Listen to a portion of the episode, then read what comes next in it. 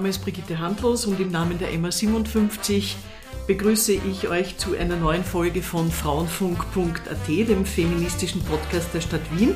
Mir gegenüber sitzt heute Nomi Anjanwu. Habe ich das richtig Sehr ausgesprochen? Gut, ja, ja, perfekt ausgesprochen. Willkommen. Danke. Nomi, 20 Jahre jung. Äh, du studierst an der Uni Wien Romanistik und Afrikawissenschaften. Äh, du bist Aktivistin und Sprecherin des Black Voices Volksbegehrens. Wir haben gerade darüber geredet. Es läuft noch bis Ende Jänner. Mhm. Wir drücken ganz fest die Daumen. Danke. Zusammen mit deinem Team hast du im Sommer 2020 das erste Antirassismus-Volksbegehren initiiert, nachdem fast 100.000 Menschen auf die Straße gegangen sind, um gegen rassistisch motivierte Polizeiarbeit zu protestieren. Mhm. Und seit du 15 bist, bist du politisch aktiv, mhm. also schon in der Schule. Mhm. Genau in Form von Workshops, Online-Aktivismus, zum Beispiel als At This Is Nomi. Mhm. Habe ich ein bisschen reingelesen, finde ich sehr interessant. Und du setzt dich äh, besonders ein für die Themen Feminismus, Antirassismus und Sexismus. Genau. Wie bist du darauf gekommen? Ich glaube, es war mir ein bisschen in die Wiege gelegt, ganz ein wenig. Mein Papa und meine Mama waren tatsächlich schon um die 2000er-Wende politisch aktiv, als das mit Markus Omofuma, also der, der Polizeimord, passiert ist in Wien. Sie haben ihn auch tatsächlich gekannt, relativ gut, und haben nach seinem Tod verschiedene Vereine gegründet und waren ihm auf der Straße und so weiter. Sie sind das jetzt nicht mehr, aber ich habe immer so schon die Geschichten mitbekommen und gehört, okay, es ist irgendwie wichtig, was zu tun, wie man so schön sagt. Und ja, also Rassismus und Sexismus habe ich natürlich auch selber gespürt, meine ganze Familie. So, und als ich dann in der Schule war und sehr viele von meinen Klassenkolleginnen und generell unsere Schule eh sehr aktiv war, äh, habe ich dann... In welche Schule bist du gegangen? Franklinstraße 26 in Floridsdorf. Und da habe ich zuerst mit meiner Schulzeitung angefangen. Die habe ich dann an der Schule wieder, wieder belebt um jungen Menschen sozusagen eine Stimme zu geben, weil also es war sehr eine offene Schulkultur, aber es gibt dann schon Themen, über die Schüler und Schülerinnen halt lieber reden wollen würden oder ihre Meinung kundtun.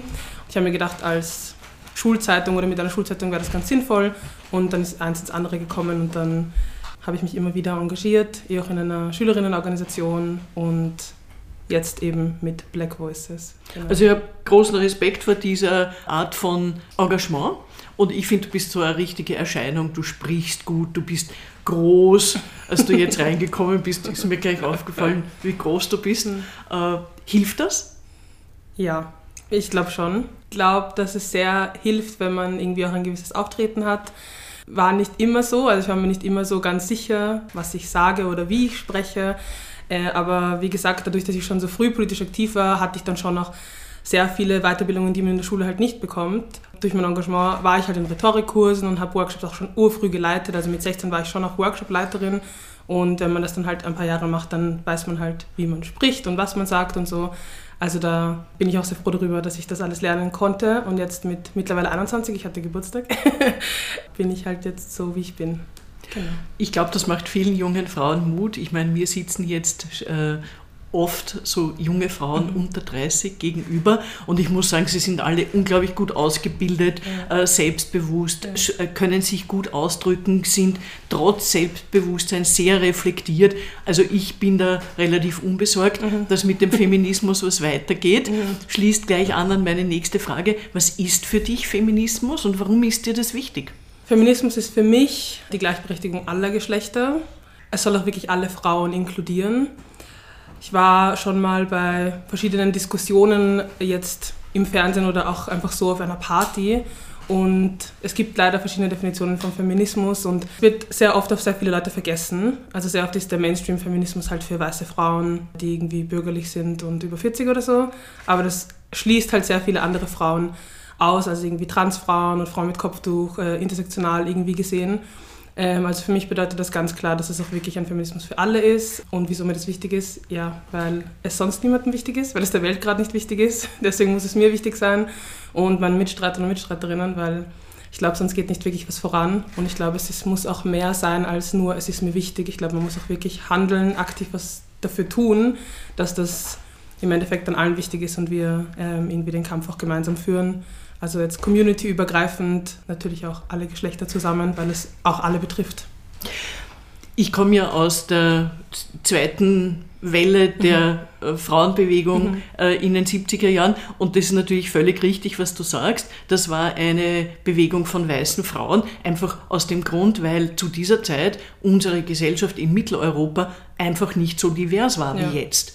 Also da kamen dann die Gastarbeiter ja. äh, aus Jugoslawien und der Türkei und das war's schon. Mhm. Ja? Also ich bin in eine Mädchenschule gegangen, nur mit weißen Mädchen. Mhm das ist ja zu Ende. Ja. Äh, und insofern meine nächste Frage, wohin muss es mit dem Feminismus, so wie du es beschrieben hast, in einer neuen Gesellschaft mit neuen Menschen, wohin muss sich der wenden, damit da bitte was weitergeht? Mhm ja, in eine diversere, intersektionalere Richtung. Ich finde es eh wichtig auch anzusprechen, okay, es, die Zeiten haben sich geändert und damals war das halt so und deswegen hatten wir diesen und jenen Feminismus und irgendwie diese Standpunkte waren damals halt wichtiger oder es wurde noch gar nicht so weit gedacht.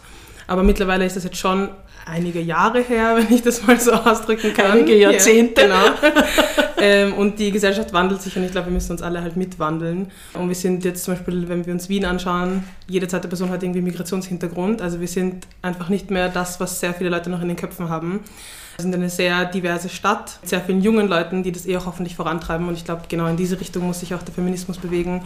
Äh, ein bisschen frischer, ein bisschen inklusiver, Geht dir das eigentlich auf die Nerven, wenn die Leute zu dir sagen, du bist jemand mit Migrationshintergrund? Weil ich meine, du bist eine mhm. waschechte Österreicherin. Mhm. Ja, also wenn mir jemand sagt, du hast Migrationshintergrund, ja, also das sagt man auch irgendwie nicht so, das ist ein bisschen frech, einfach das so zu sagen. Aber ja, eh die Herkunftsfrage ist natürlich immer noch so ein Ding. Also woher kommst du, woher kommst du wirklich und so. Ja, aus Wien, woher kommst du wirklich? Aus Floridsdorf, willst du die Adresse wissen oder so? Also das ist dann halt meistens meine Antwort. Ja, das geht schon sehr auf die Nerven. Ich glaube, da geht es vielen Leuten so. Ich verstehe das total ja. gut, deshalb mhm. frage ich es auch. Andererseits, mir passiert es oft, dass ich mir denke, ich würde so gern fragen, mhm. was die Eltern mhm. bewogen hat, dass, mhm. wie sind sie hier gelandet, einfach mhm. weil ich neugierig mhm. bin.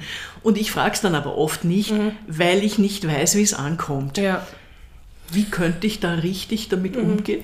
Ja, ich glaube, dass es sehr oft bei solchen kleinen Fragen, die schon noch halt innere, also rassistische Wurzeln haben oder Denkmuster, die halt unterbewusst irgendwie verankert sind, es eh sehr oft gar nicht böse gemeint ist. Also das ist mir auch 100% bewusst, ich glaube sehr vielen Leuten, aber es geht ja leider nicht immer nur um die Intention, sondern schon auch um die Wirkung.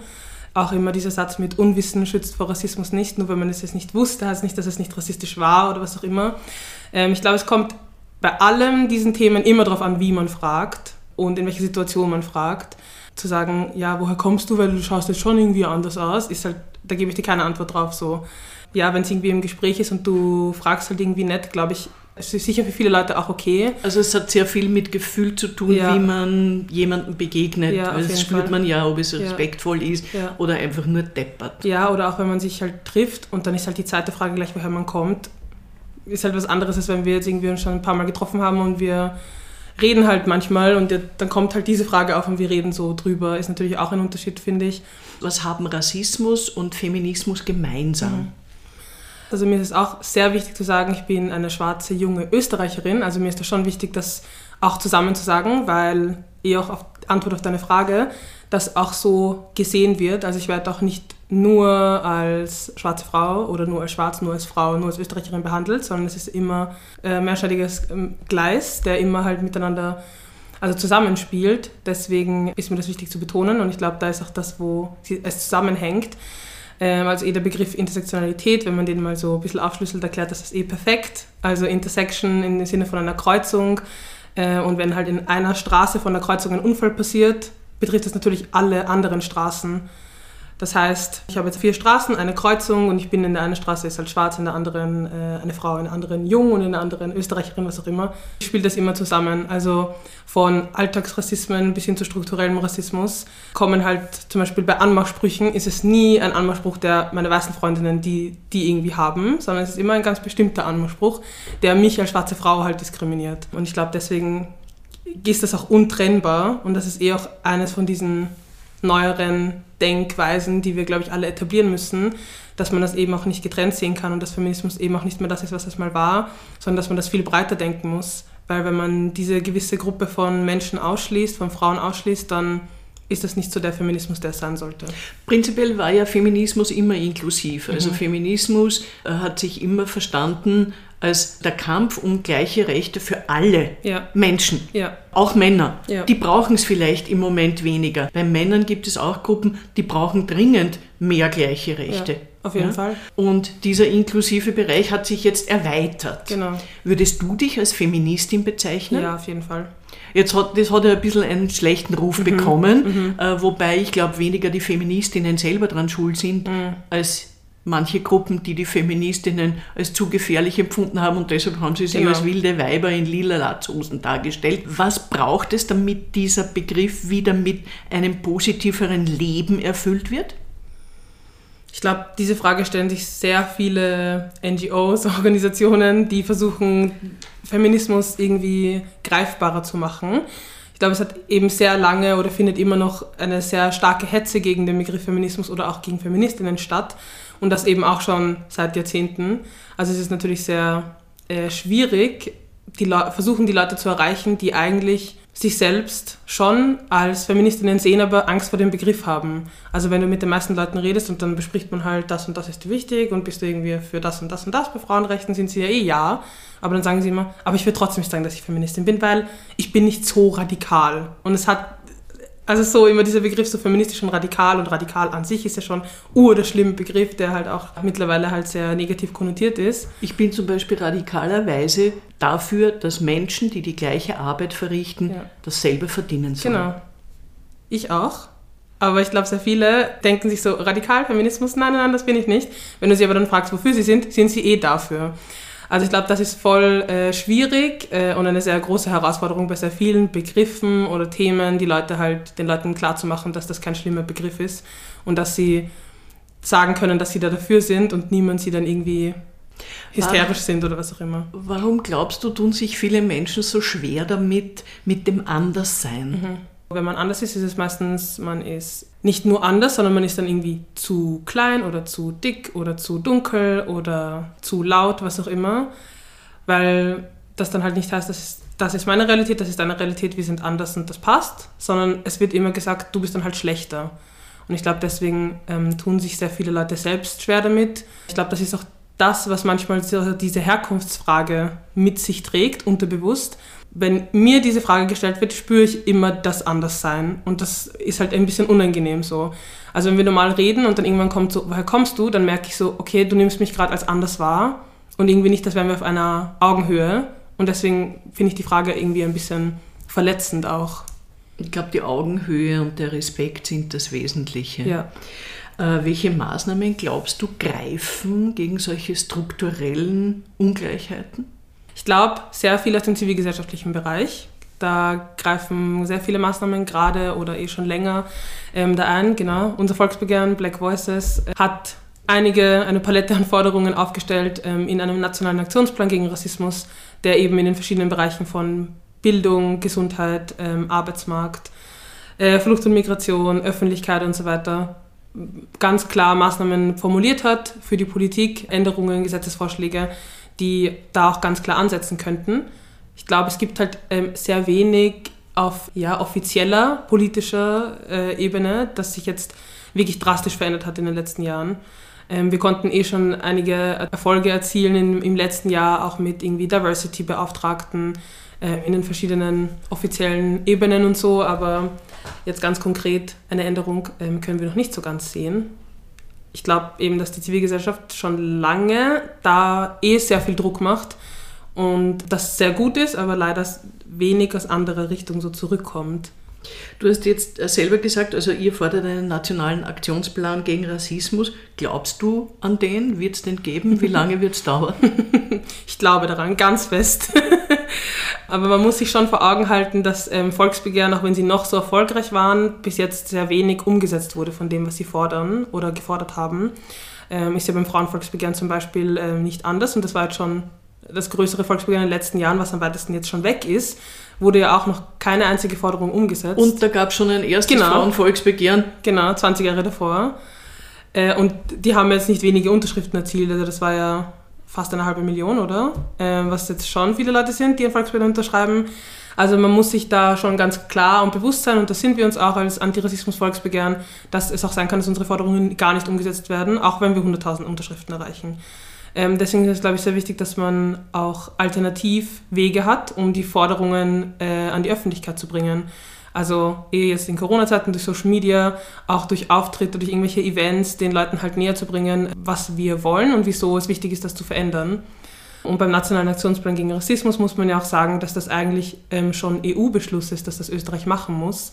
Und das auch jetzt schon äh, mehr als ein Jahrzehnt. Und Österreich sich da ja, mal wieder schläft, sagen wir mal so. Das heißt, eigentlich sollte es diesen Plan eh geben. Es muss ihn geben. Wir sind gerade da, um dem Nachdruck zu verleihen und haben auch schon für Österreich ganz klar das ausformuliert. Also sie müssen gar nicht mehr so viel machen. Also ich glaube fest daran, aber ich glaube, es dauert sehr lange, bis das umgesetzt wird. Im Rahmen deines Engagements für Black Voices, was waren da die schönsten Erfahrungen und was hat dich so richtig niedergeschmettert? Mhm kürzliche Erfahrung war eben das Diversity Festival 2021. Das war ähm, echt sehr, sehr, sehr schön. Da waren wirklich verschiedenste Künstler und Künstlerinnen auf der Bühne. Ähm, war uns auch ganz wichtig, dass das eben People of Color, also Menschen mit Migrationsbiografie und ähm, schwarze Menschen einen Raum auf der Bühne haben. Äh, das war echt sehr cool. Es war am Karlsplatz und die Leute, also man hat gemerkt, die Menge war auch echt dabei und ähm, es war auch nicht nur Spaß und Feiern, sondern es war auch schon so, okay, wir sind hier, um gegen Rassismus aufzustehen und zu unterschreiben und so. Also das war irgendwie so eine Mischung von Demo und Konzert und es war ähm, schon sehr cool. Also ich glaube, das ist gerade für uns alle noch ein sehr großes Highlight des Jahres gewesen. Ein anderes großes Highlight und gleichzeitig auch ein bisschen so die größte Niederlage bis jetzt, glaube ich, war unsere Kampagne Anfang des Jahres 2021 ähm, gegen das Gesichtsschwärzen beim Sternsingen. Da haben wir eine relativ große Kampagne gemacht, die auch sehr viel Anklang gefunden hat. Und je bekannter es wurde, desto mehr Hasskommentare und so haben wir natürlich auch bekommen. Und ich jetzt als Sprecherin äh, natürlich umso mehr. Also da waren echt sehr, sehr, sehr viele grausliche Nachrichten dabei, die mich jetzt persönlich erreicht haben oder uns auch als Black Voices Account. Aber es war halt sehr unangenehm, wenn ich halt irgendwie auf Facebook und per Mail und auf Instagram überall halt Nachrichten erreichen, dass das ein Scheiß ist, was du sagst und dass du das und das und das und das bist. Muss ich jetzt nicht wiederholen so. Was wir da auch sehr stark gemerkt haben, ist einfach, dass so die Mainstream-Medien da auch nicht wirklich so das sagen, was wir eigentlich sagen, ähm, sondern eigentlich sich so eine Geschichte spinnen, die halt für sie gerade passt. Irgendwie müssen wir für uns selber sprechen, weil sonst macht es niemand gescheit. Du hast Social Media jetzt angesprochen. Welche Rolle spielt das in deinem Leben? Wie gehst du damit um? Ich muss ehrlich sagen, ich gehe fast gar nicht damit um. Ich lese das, dann mache ich einen Screenshot und dann ignoriere ich es. Wenn mir Leute das sagen, bin ich immer so, ja, melde das und so zumindest. Ich, aber im Moment ist es so anstrengend, sich damit zu befassen.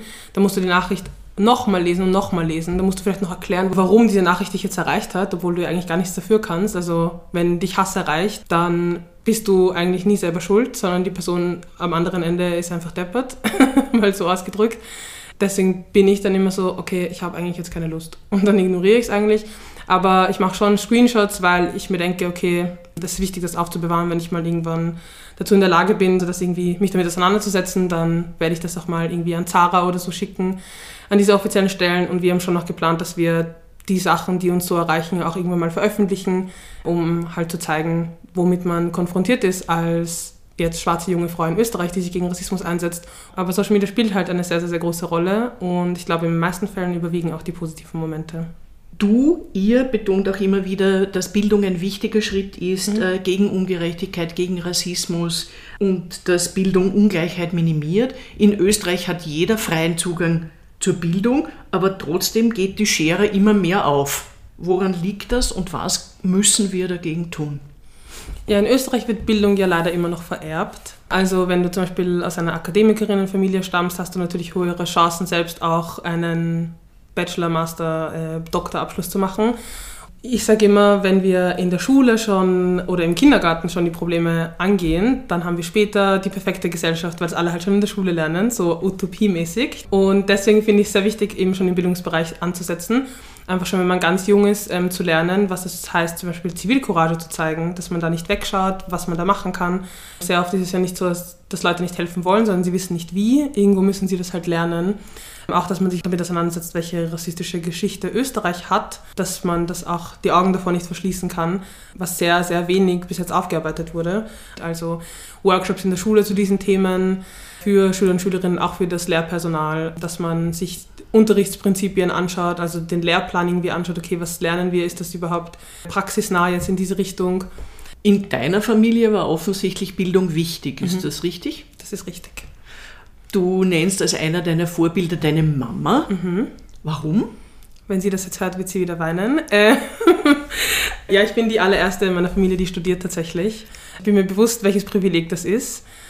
Und ich nenne meine Mama als Vorbild, weil sie so eine außergewöhnliche Biografie hat, aber trotzdem oder deswegen jetzt dort ist, wo sie halt ist. Wie sie uns erzogen hat, glaube ich, also macht natürlich einen sehr großen Teil von dem, was wer ich jetzt Wie bin. Wie viele Kinder seid ihr?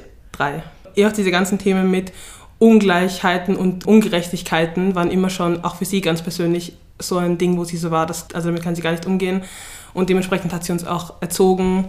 Wir haben schon ganz früh gelernt, was es heißt, Rassismus zu erleben. Haben wir auch bei unserem Papa halt vor allem sehr stark gesehen. Und da war sie immer dran, das auch uns näher zu bringen. Und so das erste Gespräch mit dem Kind, wo man halt erzählt, so, was ist Rassismus, ist, glaube ich, nicht immer so schön, aber es war schon sehr früh bei uns leider. Oder eh auch Gott sei Dank, weil ich dann wusste, was es ist, wie ich mich wehren kann, was ich dagegen irgendwie machen kann. Genau, und deswegen und wegen ganz vielen anderen Gründen ist sie natürlich einer meiner Vorbilder. Aus deiner Sicht haben es die jungen Frauen heutzutage schwerer oder leichter? Ich glaube, es gibt einfach ganz andere neue Herausforderungen und natürlich die alten Herausforderungen, die wahrscheinlich teilweise noch nicht abgebaut wurden. Müssen die Männer umlernen? Ja. In welche Richtung? In eine Richtung, die die ganzen Stereotype von Frauen abbaut, die sich auch damit beschäftigen, was toxische Männlichkeit ist, was irgendwie Verhalten ist von Männern, die, das sie natürlich auch antrainiert bekommen haben, äh, aber das einfach so noch nie zeitgemäß war, aber jetzt vor allem nicht zeitgemäß ist und dass sie auf jeden Fall sich abtrainieren müssen hin zu einem empowernden Kampf und auch eben erkennen, dass das einfach nicht etwas ist, wo nur Frauen ähm, irgendwie sich dran setzen müssen, sondern dass das genauso ihr Kampf ist. Erlebst du Männer, die das so sehen wie du? Ja. Ich erlebe viele Männer, die das so sehen wie ich, aber ich glaube, ich bin noch äh, ein bisschen in einer politischen Blase, wo sehr viele Leute halt progressiv sind, mitgehen, mitkämpfen. Äh, aber ich glaube, so generell in der Gesellschaft ist das noch lange nicht überall angekommen. Wie können wir es den Männern schmackhaft machen? Weil sie müssten ja auch irgendeine Motivation spüren, warum das gescheit ist, mhm. dass sie es anders machen. Mhm. Klar, es kommt auf die Altersgruppe an und auch auf die gewissen Persönlichkeiten. Also jetzt in so Workshops, wo ich über Feminismus spreche, meistens mit jungen Leuten, ist es immer sehr unterschiedlich. Also die jüngeren Leute können sich sehr leicht vorstellen, wenn man ihnen ganz praktische Beispiele nennt. Oder zum Beispiel äh, ihnen so Prozentzahlen oder so oder Fakten mal so aufzutischen und zu sagen, schaut mal, so und so viele sexualisierte Übergriffe gibt es pro Jahr. Oder so und so viele Regierungschefinnen gibt es eigentlich in Europa nur und so. Und dann man langsam darüber redet, wo man überall diesen Sexismus findet, dass es auch ähm, Struktur hat und ein System hat, dass es auf der ganzen Welt gibt und dass man nicht so leicht abbauen kann dann verstehen sie es meistens, ähm, auch relativ gut. Bei jungen Leuten ist auch sehr, sehr gut, was hilft in letzter Zeit, so mit Musik und mit so Musiktexten zu arbeiten und die zu analysieren, öffnet ihnen immer sehr die Augen. Vor allem bei so Rap-Texten, weil es natürlich sehr sexistisch ist meistens. Du bist jetzt gerade mal 21 und schon sehr aktiv, mhm. kostet auch sicher sehr viel Zeit, ja. viel Energie. Ja. Lohnt sich das? Ja, es lohnt sich. Es ist schon auch sehr nervenaufreibend, es ist sehr stressig, aber ich muss mich manchmal zurücknehmen ein bisschen und auch auf meine Gesundheit achten. Also ich arbeite und ich habe das Volksbegehren und ähm, zwei Studiengänge. Da ist es sehr stressig, aber dann auch so Kleinigkeiten wie, ich habe mit der Person letztens darüber geredet und irgendwie hat sie jetzt gesagt, dass sie da, keine Ahnung, hat sie irgendwie die Augen geöffnet und die Person sagt jetzt das und das und das oder erzählt jetzt ihren Kindern davon oder überzeugt jetzt ihre Mutter davon, das und das zu machen. Das sind dann auch schon so Kleinigkeiten, wo ich mir denke, es lohnt sich auf jeden Fall. Was wünschst du dir für deine Zukunft am meisten? Ich wünsche mir auf jeden Fall, dass der Nationale Aktionsplan gegen Rassismus umgesetzt wird. für meine ganz persönliche Zukunft natürlich auch, weil es mich auch betrifft. Ich wünsche mir hauptsächlich, äh, dass ich nie die Freude an dem verliere, was ich mache, egal was ich mache. Und dass ich noch mehr Menschen mitnehmen kann auf diese Reise äh, und dass ich auf jeden Fall nie meine Motivation verliere, weil ich glaube, das ist einer meiner größten Assets, Leute zu motivieren, zu begeistern und zu mobilisieren. allein schon für mich und für die anderen Leute in diesem Land wünsche ich mir, dass du viel, viel, viel, viel Erfolg hast. Danke. Danke, Nomi Anjan Wu, für das Gespräch. Viel Erfolg weiterhin für das Volksbegehren, für deine persönliche Zukunft. Danke Ihnen fürs Zuhören und dranbleiben. Sie finden uns auf www.frauenfunk.at, auf der Facebook-Seite der MA57 Frauen in Wien, auf der Podcast-Plattform feo.at und auf allen gängigen Ausspielkanälen für Podcasts. Danke nochmal, Nomi. Danke auch.